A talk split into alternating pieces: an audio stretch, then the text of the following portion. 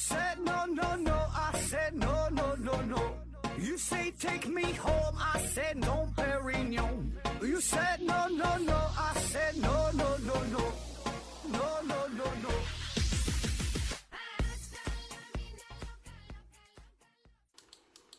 拼命探索，不计后果。欢迎您收听《思考盒子》，本节目由喜马拉雅平台独家播出。这一期呢，还是回答听友的问题。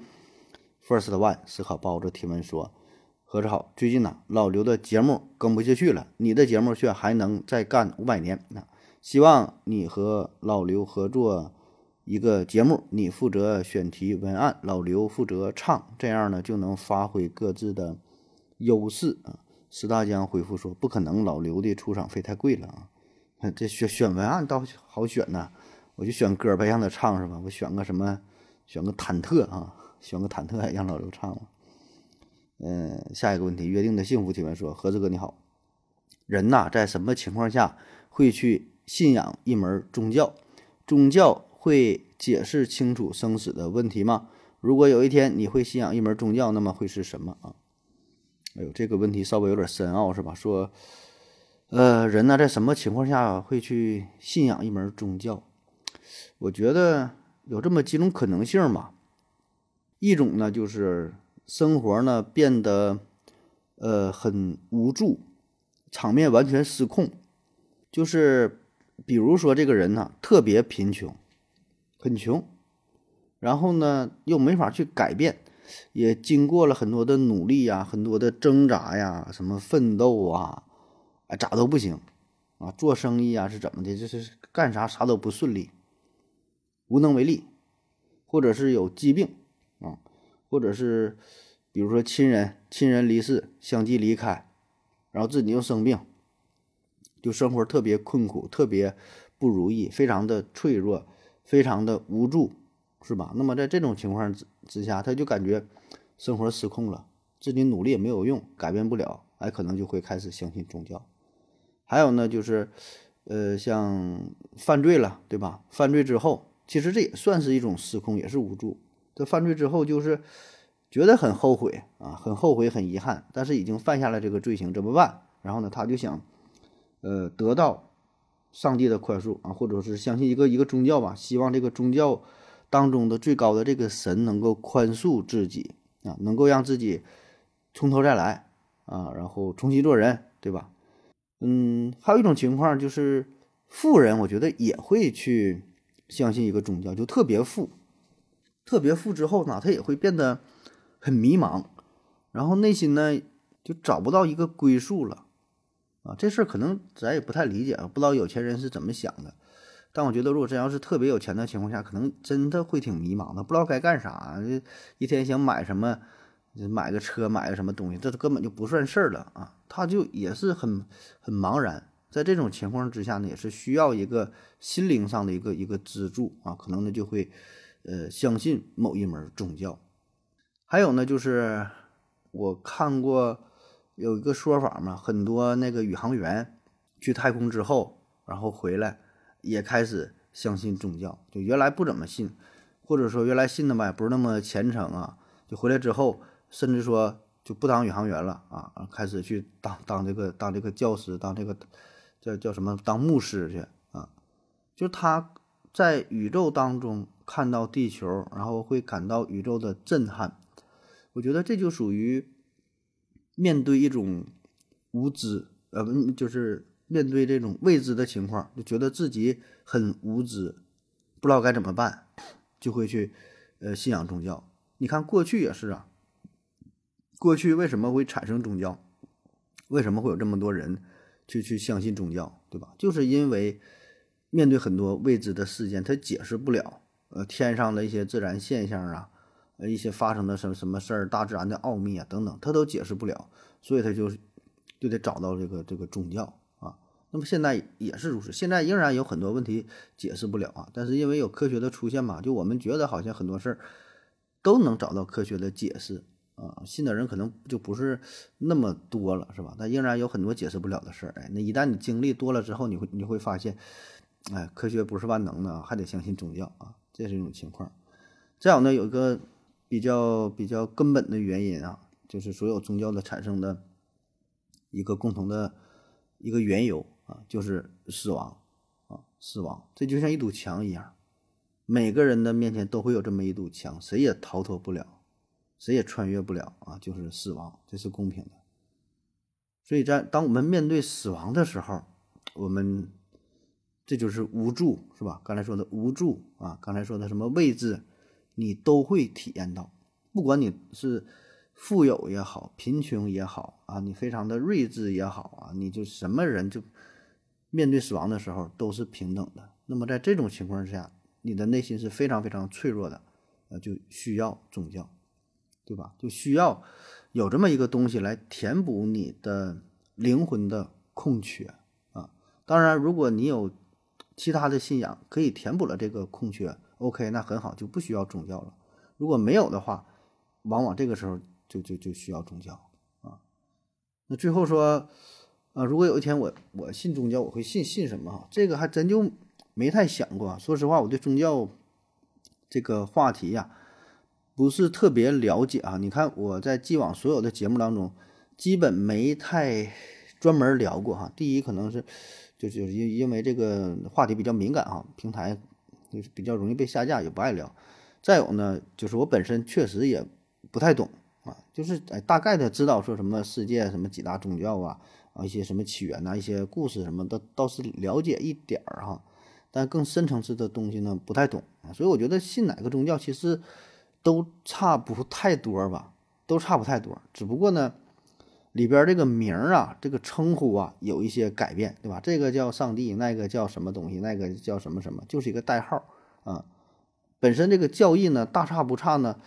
也都是也都是都那玩意是吧？都是让你就是做做做好事儿呗，嗯，不能杀人呐，什么不能撒谎啊，什么禁禁禁欲啊，或者是都差不太多啊。让我信一个，我现在我想这个飞天意面神教，这这不这不挺火，这不挺有意思的吗？反正信啥都一样。下一个约定的幸福啊，这还是他提问的。何志哥你好，佛教啊是世界三大宗教之一啊，又我整整整那个宗教的事儿是吧？呃，而它的发源地。呃，印度啊，多数人却不信仰佛教，感觉呀，近些年来中国的基督教会呃越来越多，而在中国呢，近两千有着近两千年历史的佛教却有点不温不火，何子怎么看待这种现象啊？这又又问我这宗教的事儿啊。首先啊，咱先说说这个佛教为什么在印度不火啊？这佛教咱都知道是发源于印度啊，但是却不火啊。现在印度。呃，大约百分之八十的人口他是信印度教的啊，信印度教啊，而信佛教的好像是只有百分之零点八啊，这太少了哈，这个这个比例啊。那么说，印度人为什么不信佛教？这原因非常非常多，是吧？这咱也不用一一解释啊。我觉得这个也很正常，就像什么呢？你说道教，这个是咱本土宗教，是吧？那你说中国人有多少人信道教呢？我觉得也不多啊，就是一种宗教，它发源于发源于一个国家，并不意味着这个国家信仰这种宗教的人就多，对吧？这俩有一定关系，但也没有特别直接的因果关系啊。如果你要是具体分析起来的话，这背后的原因，比如说有统治者的操纵，对吧？这这那。过去的皇帝他不想让你信这个教，他想他说信啥，但老百姓就就跟着信啥，对吧？中国如此，外国也是如此。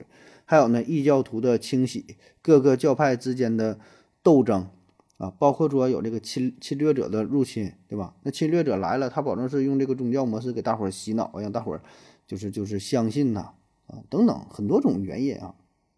这个就得看一个国家整个历史的进程，它的发展呐，那这事儿就多了，这话题就大了啊。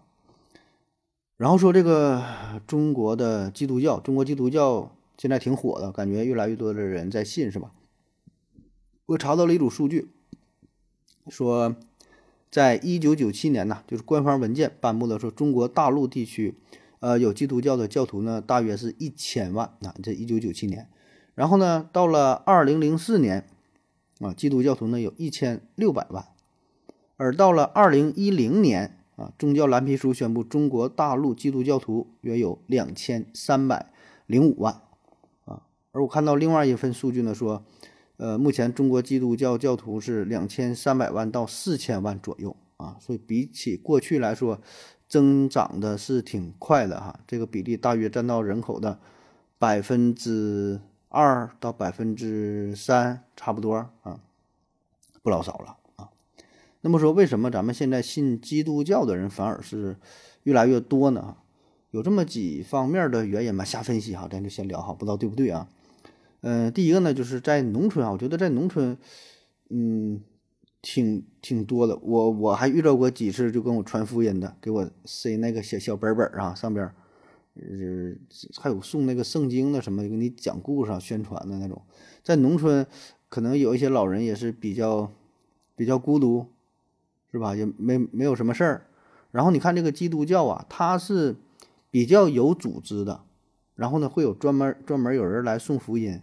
是吧？然后拉你入伙，然后传统宗教，你看看这一点做的，我觉得就不够，对吧？你看有哪个是咱道教啊，是佛教啊，还有其他什么宗教，他真正说去宣传自己的，好像并不多，对吧？反正我是遇到过几次，不只是一次，有这种就传福音的。我又在公园里坐着，在哪了？哎，过来一个阿姨呀，过来一个大哥呀，坐这地方就跟你唠啊，给跟你讲一讲这这这些事儿啊，但是。其他传统传统宗教好像真就是没有啊。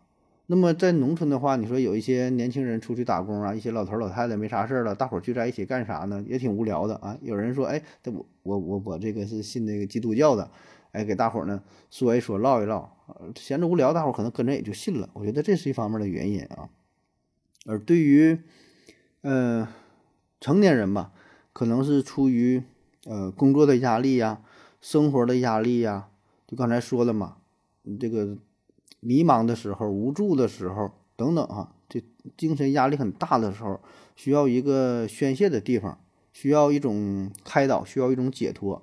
那么这个时候就就就就需要宗教啊。那么谁来给你宣传，那你可能就信谁了啊。那时候如果有一个道教的说信咱道教，你可能也就信了，是吧？人家说信信基督教嘛，跟着也也就信了啊。再有呢，就是嗯，父母啊。呃，家人呐、亲戚啊，一些带动也有，对吧？你想一想，你的亲戚朋友当中，是不是也有人信这个基督教？是不是也也是偶尔跟你谈论过，是吧？我觉得这个也会起到一定的作用。那还有一方面原因呢，嗯，就是基督教它是欧美社会信的比较多嘛。那对于相对年轻的咱这一代来看哈，感觉说信基督教呢，就还是挺挺挺先进的事儿哈。你要一说让你信什么佛教什么，感觉这就有点落伍哈。这都以前古人才信的，老头老太太信啊。一说基督教，哎，这还行。特别看一些电影当中、电视当中，呃，老外不都信这玩意儿？感觉这个还挺挺时尚的啊。当然，这个并不是根本原因哈，但我觉得这个 是相对于其他宗教来说，这基督教呢，这是它的一个优势吧，算是啊。但我觉得应该注意一点啊，宗教这事儿。下一个问题吧。望尘谷中的一秀云，啊，提问说：“请问一下盒子上，有没有过这种现象？就是当你某天突然注意到一个以前不在意的一个词儿，或者是一个字儿，或或者可能是一个物品之后呢，好几天就总会高频的出现在日常生活当中，直到慢慢呃淡忘后啊，又感觉像消失了一样。有啊，你说这种情况太有了。”这种情况不只是你有，我有啊，很多人都有啊。这有一个专门的心理学效应，叫做孕妇效应，好像还叫什么视网膜效应，还叫什么？就什么意思哈？比如说，你买了一个绿色的啊，菲亚特的汽车，你说这挺冷门是吧？菲亚特品牌可能很多人都没听过啊。然后呢，还是一个绿色的，本来就是应该是很少见，但是呢，自从你买了这个车之后，哎。感觉车上不是，感觉车，感觉街上除了自己开这个车，还真有别人跟你买同样的这款车，然后也是绿色的。哎，你说这个巧不巧？以前从来没有啊。那为什么叫孕妇像啊？就是当一个人呃女性怀孕之后，她就会发现满大街全是孕妇，然后自己小区里全是孕妇，去逛超市怎么全是孕妇？因为什么？就你自己是孕妇，你就非常注意这个事儿。原来呢，你没注意到。啊，所以这个并不是说这个东西出现的多了，只是你注意到了啊，因为咱们每天呢，你你说你生活啊，上街呀，干啥呀，你会遇到的东西非常非常多，这个数据量非常非常大啊。但这些东西呢，其实都差不太多，对吧？每天看的东西都差不太多啊，但是因为量很大嘛。我们注意到的只是很少的一部分，比如说有一万件东西出现在你面前，你可能只注意到了十件、二十件。那么，当你特别注意这一样东西之后啊，就会让这个让这个东西频繁出现在你的眼前啊，你留意到了啊。比如说，我现在我跟你说个词儿，比利时啊，这么一个国家，你说这国家吧，挺有名嘛，也不算特别有名啊。然后，但也也是听过。那一旦我跟你说完比利时这三个字之后，接下来这一个礼拜，你就感觉这比利时这事儿经常出现。你就看新闻、看电视、看报纸、看视频什么，经常就会有比利时。下一个问题，终生选择 L 提问者：何志哥你好，第一次提问啊，请问照镜子啊，呃，看见的自己和别人通过眼睛看见的自己有差别吗？哪种更加真实、更好看啊？石大江回复说：别人看的更真实，镜子里看的更好看。这个我总感觉问题问过啊。其实别人看的跟你镜子中看的差不了太多啊，差不了太多，基本就是一样。如果你偏说有一定差别的话呢，呃，那么一个呢就是左右对称的问题，对吧？左右对称啊，另外一个呢就是光线呐，然后角度啊啊等等这些影响啊。但不得不说呀，就这些细微的影响，可能就会就会导致啊看到人物的形象是完全不同的。呃，有人做过这种实验，就是把一张脸，嗯，对称，左右对称之后再看，就是给人带来的体验就不一样。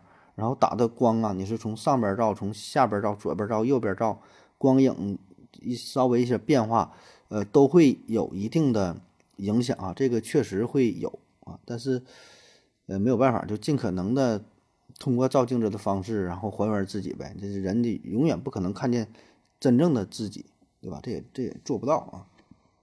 然后说哪个更好更好看？呃，有这么个说法，就是说照镜子照的会更好看一些，因为咱会进行自我脑补嘛，自我脑补，把自己想的更好一些，看到的可能并不是真实的自己了。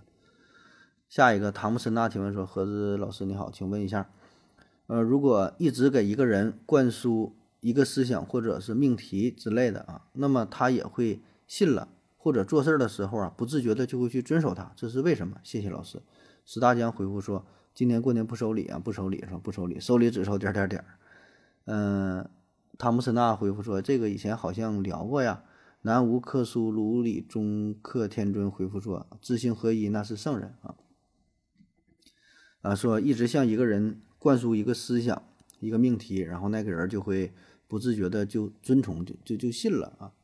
这个我觉得太正常了。咱们从小到大呀，整个你。就学习的这个过程不就是这么来的吗？打小的时候，嗯，父母会告诉我们一些话，是吧？说那个炉子太热了，不能碰啊，这个是刀啊，不能碰。那那那那那是电门呢，不能摸啊，这个太高了，不能跳下去啊。这个药很苦啊，别吃。会告诉咱们很多东西。上学的时候呢，老师会告诉我们很多信息，是吧？地球是圆的啊，地球绕着太阳转，那会告诉你什么什么很多东西。但你想想这些事儿。我们有一些是去验证了，是吧？告诉你的药很苦，你不信偏吃啊，吃完苦了，记住了。但有一些事儿你也没去验证啊，你也没法去验证。老师告诉咱们说地球绕着太阳转，你说实话，谁能说真正去验证一下？你用什么方式去验证啊？是书上写了一些东西，但是谁去实验过？也没有，对吧？咱看的感觉是太阳东升西落，是太阳绕着地球转，所以很多这个事儿。咱也就是信了，对吧？不，每个人也都是这样啊。就别人跟你讲啥，也就信了。那说为什么会这样呢？那很很简单啊，就是咱们人的生命是有限的，咱们能力是有限的，精力是有限的，时间是有限的。你说你能咋办？你只能是无条件的去相信。如果你每个事儿都是抱有一种怀疑的态度，OK，这很好，对吧？这个态度很好，这没有问题。但问题是什么呢？就是你。一一去验证的话，成本太高了，对吧？你你试错的成本呢？时间的成本，然后你付出的这个精力，对吧？金钱，而且有有一些东西吧，甚至会付出生命的代价啊！老师告诉你说这个粑粑不能吃啊，吃完不好，完你不信，偏得吃一口，对吧？告诉你这毒这毒药不能吃，你说你吃一口啊，甚至会付出生命的代价。所以，我们听从别人说的一个一个什么，嗯，命题呀，是吧？一个什么思想啊，这就是我们能在这个人世间活下来的最省力的一个办法。要不然，你说你能怎么办啊？像什么笛卡尔啊，什么一些大思想家、大哲学家，还什么怀疑一切等等啊，那只是想一想。对于咱们绝大多数人，你这还是得相信，谁都是，你必须得相信点东西。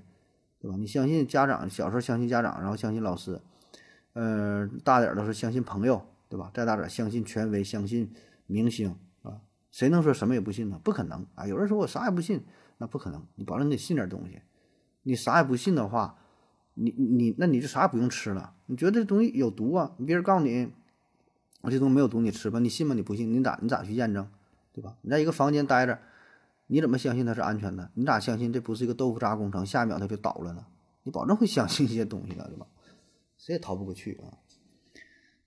下一个问题，谢伟川提问说：“盒子老弟你好，最近呢听你聊到关于愿不愿意进入元宇宙的话题，我呢有一个疑问，呃，如果全体人类或者是部分，呃，绝大部分人类都进入到了元宇宙，是不是就意味着放弃了对宇宙的探索？”人类的未来呀，到底是元宇宙呢，还是星辰大海呢？请盒子说说你的看法，谢谢。啊，这是我们之前有一期节目，呃，聊到说你是否愿意成为元宇宙的第一批成员，是吧？第是否愿意进入到元宇宙啊？嗯，这事儿呢，说是否意味着放弃进入元宇宙，放弃对对对宇宙的探索啊？这个。这我觉得不是啊，这个绝不是说因为进入元宇宙你就放弃了对宇宙的探索。你想想，即使没有元宇宙的话，现在绝大部分人，百分之九十九的人，九十九点九九九九的人，不已经是放弃了对宇宙的探索吗？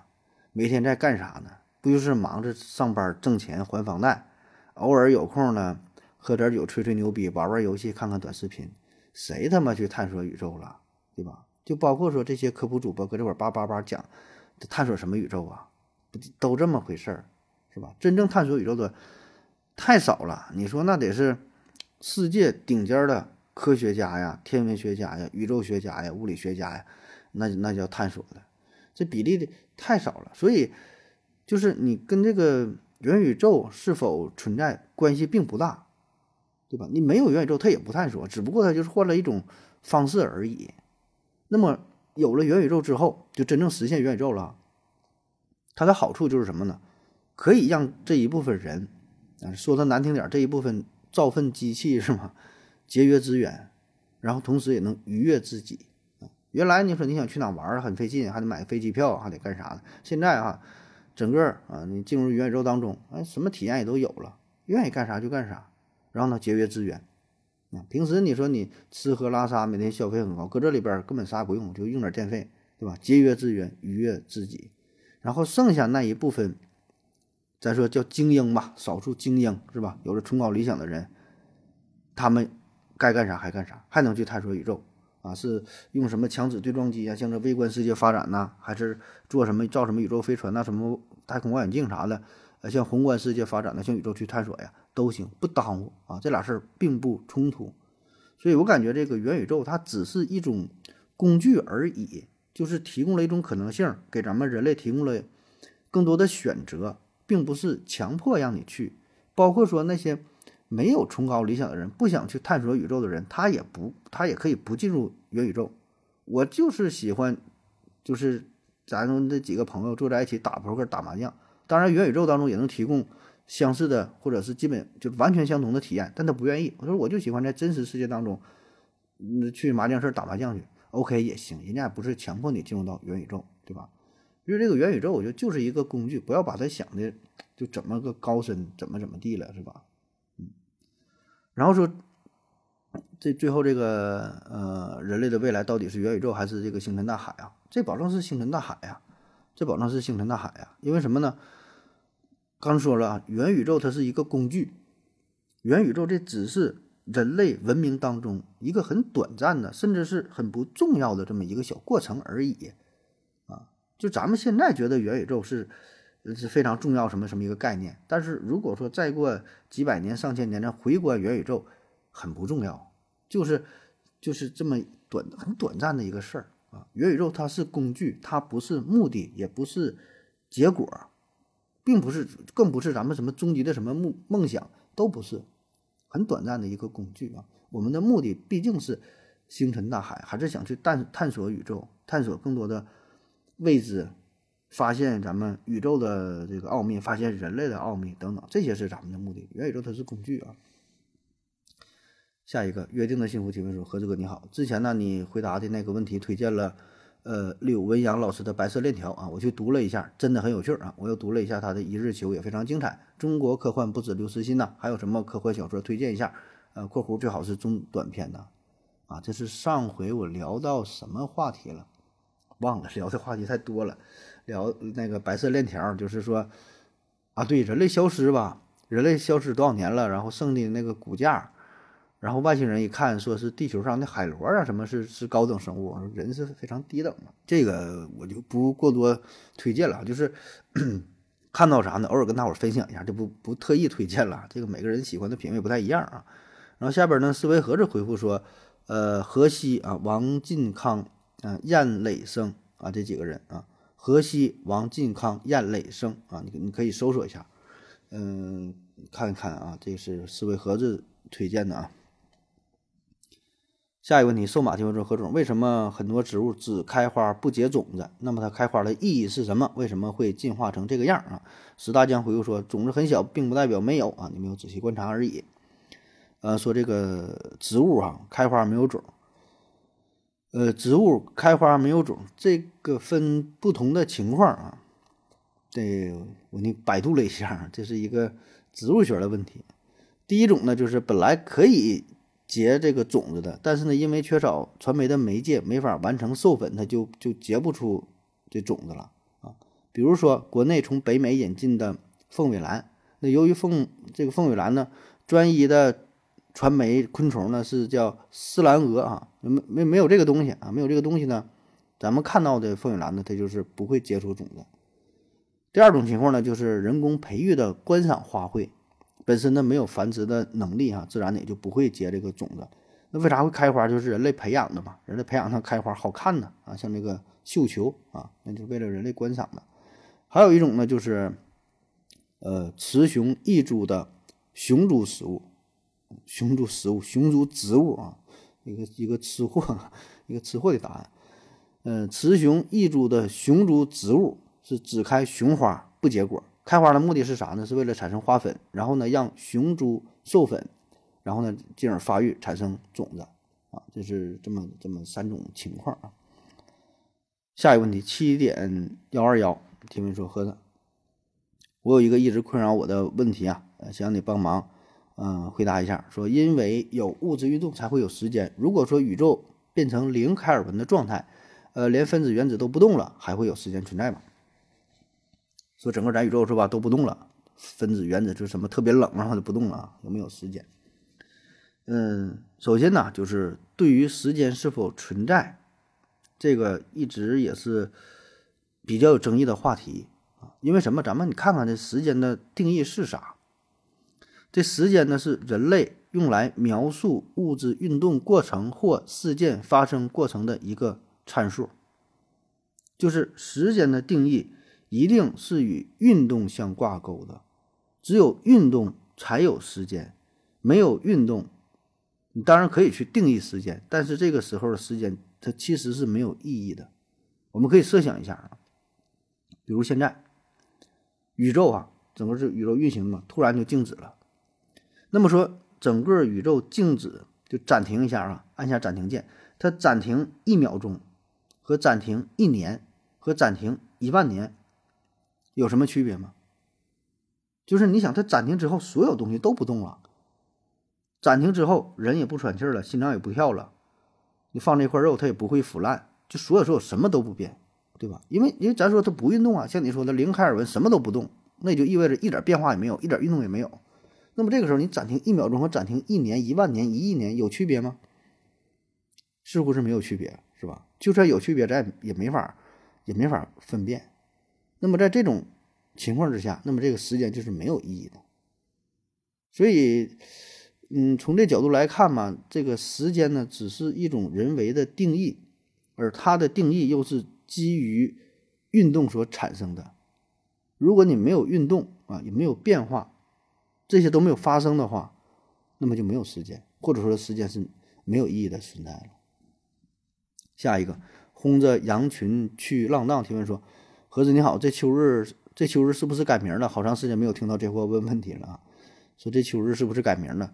我觉得他改名的可能性不大。你会发现哈，咱们这个提问的听友啊，不同时期呢会有不不同的人，就是会问一大堆问题啊。但是你仔细品呐，这些问题的风格是不太一样的。呃，前一阵儿的这秋日的提问，他的风格是那样式儿的。现在呢，也有一些经常提问的人，你看这个风格跟这秋日。我觉得是不太一样啊，这这秋日也不知道去哪了，还挺想的哈。听到这期节目之后，你给这里留留言，没事再多问一问啊。下一个，光月桃之助提问说：海拉细胞大量增殖之后会是一坨肉沫吗？还是会变成一块肉啊？海拉细胞这个咱以前专门聊过一期节目是吧？一个黑人女性啊，她这个肿瘤细胞然后一顿疯狂的增长，现在是分发到了世界各个的实验室，都用这个东西来做实验啊。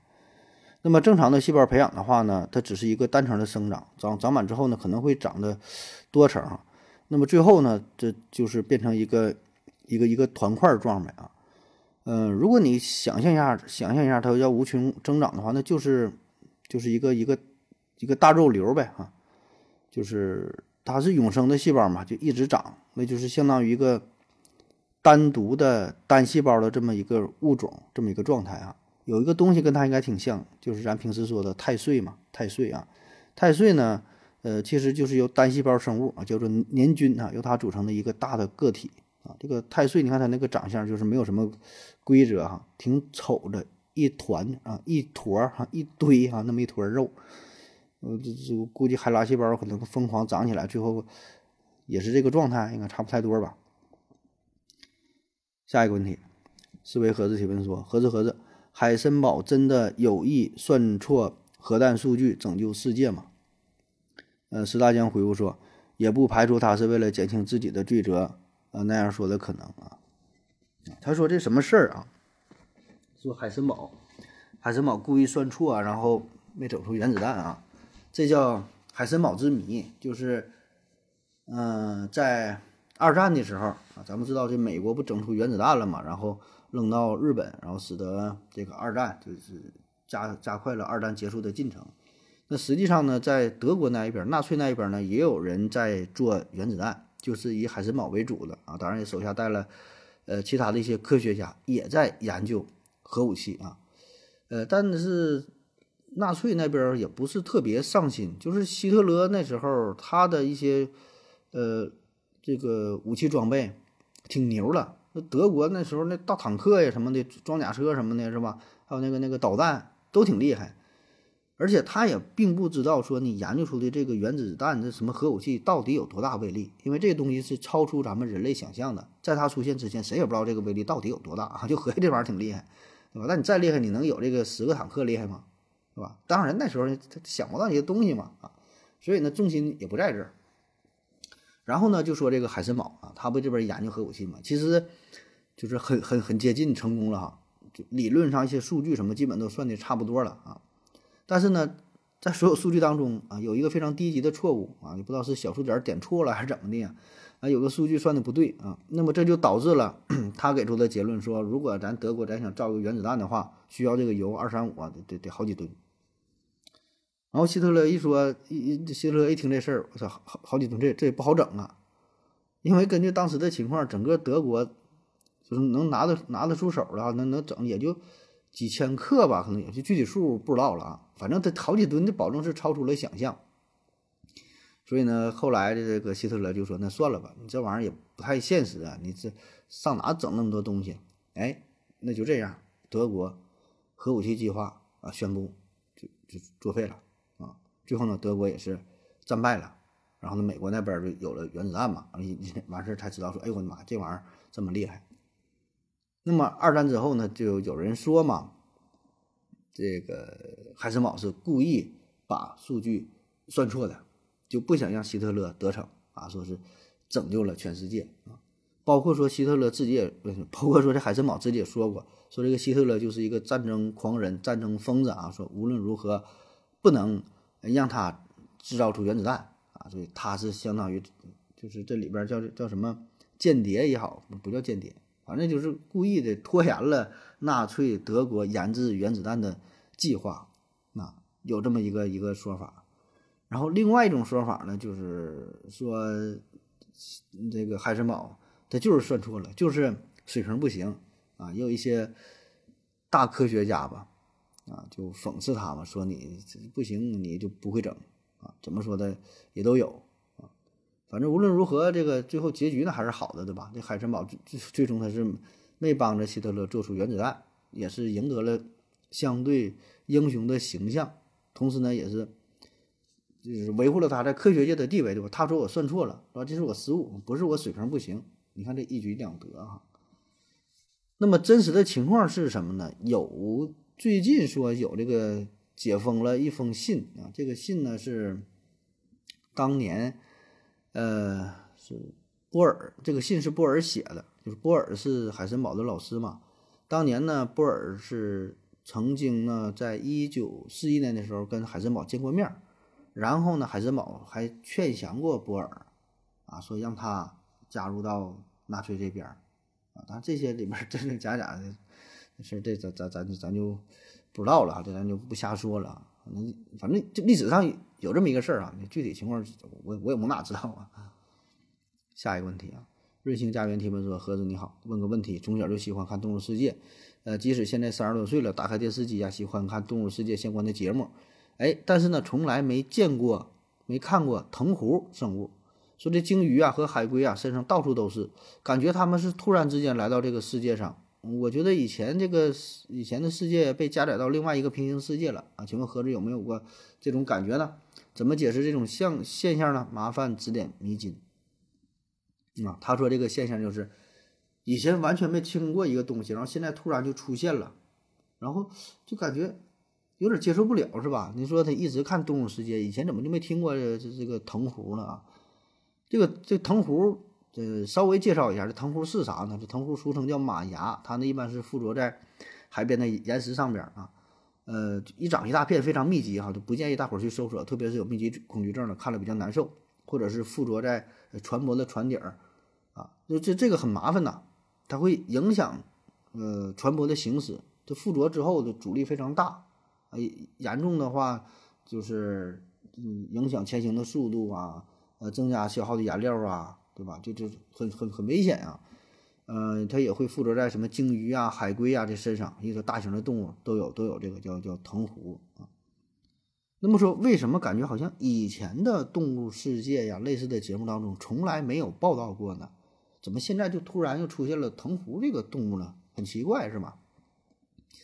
我想了想哈，可能是因为呢。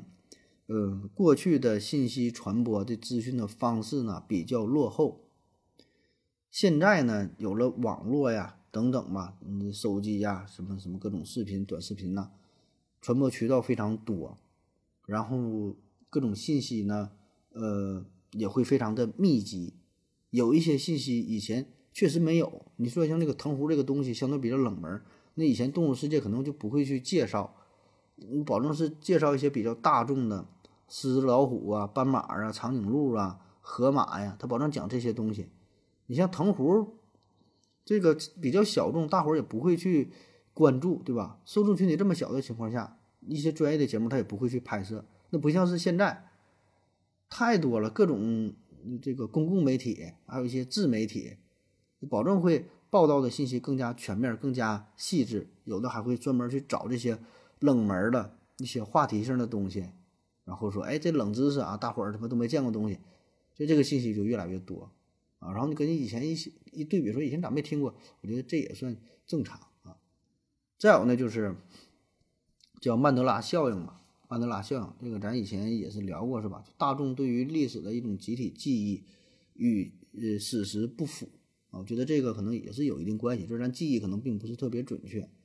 另外呢，就是我们也是。总会更加在意那些新鲜的信息你过去知道的东西，保证不是特别在意，对吧？你保证每天会摄取新的知识，才能吸引你的目光。你看，哎，这有意思，这以前好像没听过，对吧？保证是以后你还会遇到一个新鲜的东西，但只是你刚遇到啊，就这个东西以前就有，但你没注意，对吧？这个是我们人类的好奇心嘛。下一个问题，思维盒子提问说：盒子盒子，色盲啊，不让考驾照，呃，算这个歧视色盲吗？啊，没学过法律不让当律师，算歧视低学历人群吗？不让瘦弱的女子去扛包，算歧视女性吗？如果不是，那么这种行为怎么和歧视分开？风铃师太回复说：保护大多数人跟劫富济贫不是一个概念，大部分人知道街上有精神病患者会想着避开，但不一定。穷人见了银行就会想去抢，呃，说这不算歧视，应该是为了保护更大更大多数的更多数的人。打个不太恰当的比喻啊，其实啊，虽然不是所有精神病人呃都会伤人，但不让精神病满大街溜达，不是歧视病人，是为了更多数人的生命安全。思维盒子又问：如果为了大多数人的幸福，把马云的钱呐全部？没收了，分给月收入不足一千的那六亿人，也要去也要去分吗？公公共利益的边界在哪儿？怎么去确定？啊，他举了这么几个例子，呃，算不算是歧视是吧？色盲不让考驾照啊，呃，什么不让瘦弱的女子去扛包啊，什么什么这些行为啊？我觉得这个判定的标准呐，有两条，第一呢就是是否自愿，第二呢就是是否影响他人。你用这两条一套，这几个事儿就好解决了。你看哈，说考驾照这个事儿啊，色盲考驾照不让色盲考驾照，算不算歧视？那首先，色盲考驾照，他本身想不想考，自愿的原则，对吧？那保证他想考啊，我我去想学呀，我想我想掌握一个技能。那么他学了之后，考完驾照，是否会影响他人？那会影响，对吧？你色盲，你开车风险性保证相对增加，那么你在马路上就会给别人带来一定的风险。啊，那有人说了，那你不是色盲开车也有风险的，那对，是吧？但是你有色盲的话，风险是明显增加的，这样的话就会影响他人，对吧？那么这个就是自愿原则符合符合了，但是不符合就是但是会影响他人嘛？那么你这个就不应该去做，我觉得这不算歧视啊。然后说没学过法律的人就不让他当律师，这算歧视吗？这也不算歧视啊啊！通过自愿的角度来说啊，他可能是想当律师，但问题是你这种情况下，你给别人打官司，你会影响。他人，对吧？那你你这样，你去你去给人打官司，你赢不了啊，或者说基本赢的几率非常非常低，你不影响他人吗？然后说女士不让瘦弱的女士扛包，这算不算歧视？第一，考虑她是否是自愿啊；第二是是否影响他人。如果这个女士她自愿就想扛包，然后呢，这个包又是她自己的，还得确保这个包不会砸到别人的话，那么她愿意扛就扛。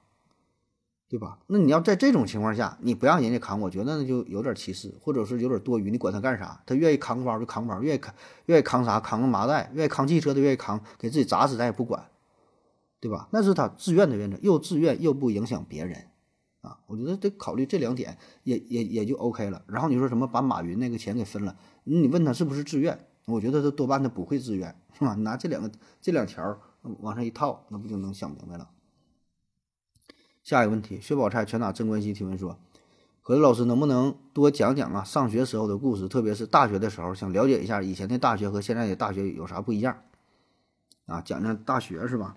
哎呦，这个事儿说来话长了，这我以后放节目当中慢慢讲嘛，或者是你问的细一点啊，我给你聊聊我的大学，童年我的大学在人间啊，聊聊我的大学这可以呀，说说我上大学的那些事儿，呃，上过挺多大学呀，在国内，在德国、美国。”啊，您看你想想想想听啥样的嘛？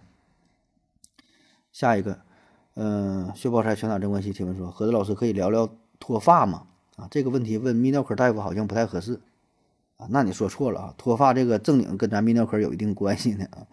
脱发的原因有很多哈，其中很重要的一个原因就是雄性激素源性脱发啊，跟雄性激素有关的啊，也就是脂溢性脱发或者是男性脱发、遗传性脱发啊。很大一部分人都是这个雄性激素所引起的啊，但这个没啥可说的。你你你有有有这种情况，你去医院看病呗，去正经医院找正经大夫。下一个，达拉货架提问说：“哦，这个问题非常长哈，大伙忍受一下啊。忍受不住的快进两分钟。著名的生物材料学专家何德老师哈，我吃辣，但五味酸甜咸苦鲜中没有辣。我查百度说辣呀，只是神经的痛啊，是食物成分刺激了口腔黏膜、鼻腔黏膜、皮肤三叉神经而引起的一种痛觉。我爱吃辣，原因是因为妈妈好久没打我了哈，我想挨打的感觉。有个专家说，如果在吃辣的时候，如果在想吃辣的时候，通常是情绪低落的时候，是身体需要一些神经末梢递质释放和神经系统的刺激。吃辣会持续让大脑神经元释放一些少量的内啡肽，能够让人体出现一定的心快感。感觉轻松兴奋啊，这是人爱吃辣和上瘾的原因。我的问题是，百度和专家说的对不？对的话，吃辣可以控可以治疗抑郁症吗？如果辣只是神经的痛，那爱吃辣的人是不是都爱受虐与自虐？嗯，我好像没有受虐的倾向啊。要是有，怎么能测出来？呃，然后又补充说，以前如果以前回答过这个问题，请自动忽略，那就自动忽略了，就白给你念了是吧？呃，说说吃辣呀，这个这个事儿，为什么爱吃辣啊？这问题确实是聊过，但是好像没这么具体的聊过哈。呃，为什么爱吃辣？大致的过程呢，就是你吃了辣椒之后，你会觉得很难受，对吧？很这个辣呀，刺激啊。然后呢，体内呢就会产生一种保护机制啊，分泌一些激素，主要就是内啡肽。内啡肽呢就会给你带来一种新快感，让你非常的开心，非常的愉悦啊。所以这个吃辣是相当于令。利用一些小的痛苦换来一种大的快乐啊，这么一种感觉。然后说这个是不是呃受虐啊？这算是一种受虐，跟这个受虐呢差不太多。你看这个受虐不也是吗？就是玩 SM 啥的这种受虐也是往身上什么滴点蜡油啊，拿皮鞭子抽啊，怎么整的是吧？或者是就就就就反正就就就那么整嘛。这不也是嘛？一种受虐，然后呢？带来一种心快的感觉，就是这种刺激呀，这种伤害呀，是一个小的刺激，小的伤害，是一个一个一个安全范围内的伤害。然后经过这种伤害之后，给你带来一种补偿，让你感到快乐啊，是这么个原理。但是呢，这并不意味着你喜欢吃辣椒就喜欢受虐啊，就是。喜欢受虐和吃辣椒这两个事儿的背后原理一样，但是这俩事儿并没有因果关系啊，这俩事儿并并没有因果关系，你你得这样理解啊。下一个问题，问题后吧小右提问说，呃，当说到中国男足为什么不行的时候，很多公知名嘴啊会分析的头头是道啊，但是呢，这些分析的结论呢，不能解释女足为什么比男足好，很多都经不起推敲。我觉得呀，这些人都是虚有其名，都是马后炮啊。呃，主播对此的看法是什么？以及如何分析一件事不让人觉得是马后炮，事后诸葛亮啊？小熊猫能回复说，跟进化论类似啊，都是先射箭再画靶子啊。呃，说中国男足是吧？分析中国男足这个事儿啊，然后分析都是马后炮。首先，我觉得这个你要单说到男女结构就身体差异的这个问题。用它来解释中国男足，我觉得有一定的合理性。就是你说的是啥？就是什么呢？呃，相当于什么？中国男性身体啊不如欧洲人呐，不不不如什么？嗯，美洲人呐，是吧？那么说为啥女性也不如啊？那女性怎么就踢的也还行呢？是吧？成绩那么好呢？呃，因为我觉得。就是如果偏要这么解释的话，那就是男性的身体差异会更大一些，女性的这种身体解剖差异会小一些。举个例子哈，比如说，咱举例说哈，就是比如说巴西啊，巴西男子这个身体啊，咱说是九十八分，他一百分满啊，那这就踢球这方面啊，巴西男性九十八分，然后呢，咱中国男性啊是四十分。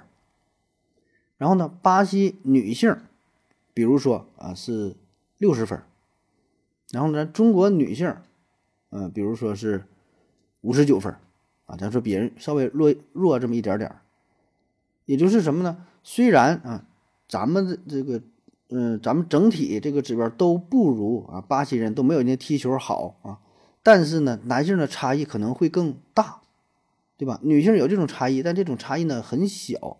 那么最终导致的结果就完全不同了啊！如果强行分析，我觉得也是可以呃分析出来的哈。当然，这个并不是你这个问题的重点，你这个问题重点就是就是想通过拿中国男足举例子是吧？说这个说这个马后炮的事儿啊，我觉得这也嗯怎么说也不太不不算是马后炮了。中国男足这么多年，就这个事儿就这么长时间了是吧？就大伙儿都在这么去聊嘛，都在这么去分析，都在去分析啊。嗯，就是怎么说，其实都有道理，然后怎么说也就都没有道理，对吧？你随便从某一方面去分析，都能去找到反例，然后呢，你也能找到支持自己观点的例子啊，这就有点像那个中西医之争，是吧？都是都是自说自话，都是挑自对自己有利的一些证据而已。嗯，那咱说哈，如何能避免马后炮？如何能避免事后诸葛亮？我觉得很简单，那你就事前分析呗，事前说出这个结果也就 OK 了。你事后说，那那是这个说服力就很弱了。你比如说现在俄罗斯乌克兰这个问题，谁能预测一下战争何时结束？谁能预测一下最终以何种形式结束？对吧？你现在说没打仗之前，那你你说这个事儿。你打完仗了，打完仗了，那你还分析啊？这个背后啊，就是欧洲怎么怎么地了啊？美国怎么地？然后这这谁谁谁各各方势力如何？你咋说咋有理？那没有用，那不算厉害。咱就是事儿前说，那就完事儿了啊，好解决啊这事儿。下一个问题，呃，主播对优生学的看法，优生学，嗯，对优生学有什么看法？这优生学这个话题大了去了。什么叫做优生学呢？简单来说，就是利用遗传学的原理，保证子代有正常生存能力的科学啊。这是关于优生学的定义啊。嗯，比如说啊，就咱现在非常常见的，对这个孩子，你进行一些基本的检查，对吧？看看有没有畸形啊，有没有先天性疾病啊，对吧？你做个 B 超吧，然后常规的做什么染色体呀？他这个更进一步了做什么羊水的检查呀，基因学的诊断呐，甚至对吧？比如说高危的一些人群，父母有一些先天性的疾病，对吧？进行一些筛选。如果这个胎儿一看确实可能不太好，那就建议你这孩子就就就别要了，是吧？这就都叫优生学啊。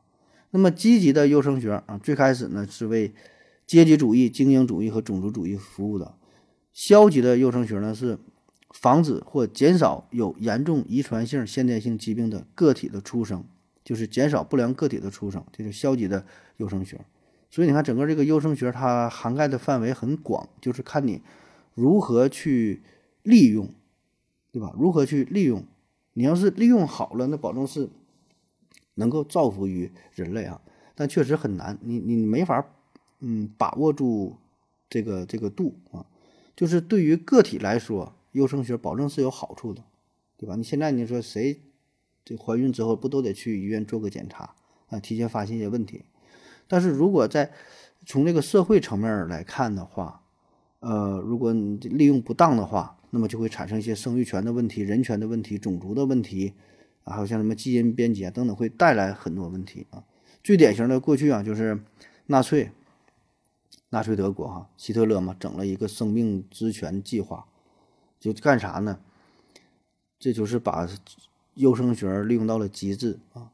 挑一些金发碧眼的美女，然后呢再精挑细选一些身强力壮的一些德国党卫军啊，然后进行交配，就跟流水线操作一样啊！天天就就干这事儿，然后呢就是批量的想生下纯种的雅利安宝宝，就是他觉得这个人种是最高贵的嘛，别的人种别的基因都不纯洁啊，所以精挑细选，这男的女的进行交配，然后生孩子。那你说这是不是优生学？也确实也是，是吧？就挑挑挑一些优秀的男男女女，但是他后续的结果就是生下来的孩子呢，不能让那个父母抚养，还有专门的纳粹开办的这些学校，就统一的进行抚养啊，整个这个纳粹宝宝。那么如果说这个孩子啊，生下来之后一看不够金发碧眼，就不是特别标准，可能有点有点有有点一些缺陷的话。那那最后无缘无故的就就都消失掉了，所以这就完全就是反人类、反人性了啊！所以本身这个优生学，我觉得也没有问题对吧？这就是一个科学上的、医学上的一项技术，对吧？这是一个工具啊，一个方法，就看我们人类如何去利用它啊。康德说嘛，人是目的啊，而不是手段啊。这优生学也是，哎，你看之前还说那个什么了，元宇宙也是，对吧？这些都是一种，都是一种工具，是为我们人类所服务的。所以呢，我们我们人类啊，一定要把握住自己，一定要控制住自己，对吧？一定要很好的去利用这些东西，而不是放纵自己啊，那样就很危险了。好了，感谢您各位的收听，谢谢大家，再见。感谢您的聆听。如果您也想提问的话，请在喜马拉雅平台搜索“西西弗斯 FM”，在最新一期的节目下方留言即可。欢迎您的参与。我在这里等你哦。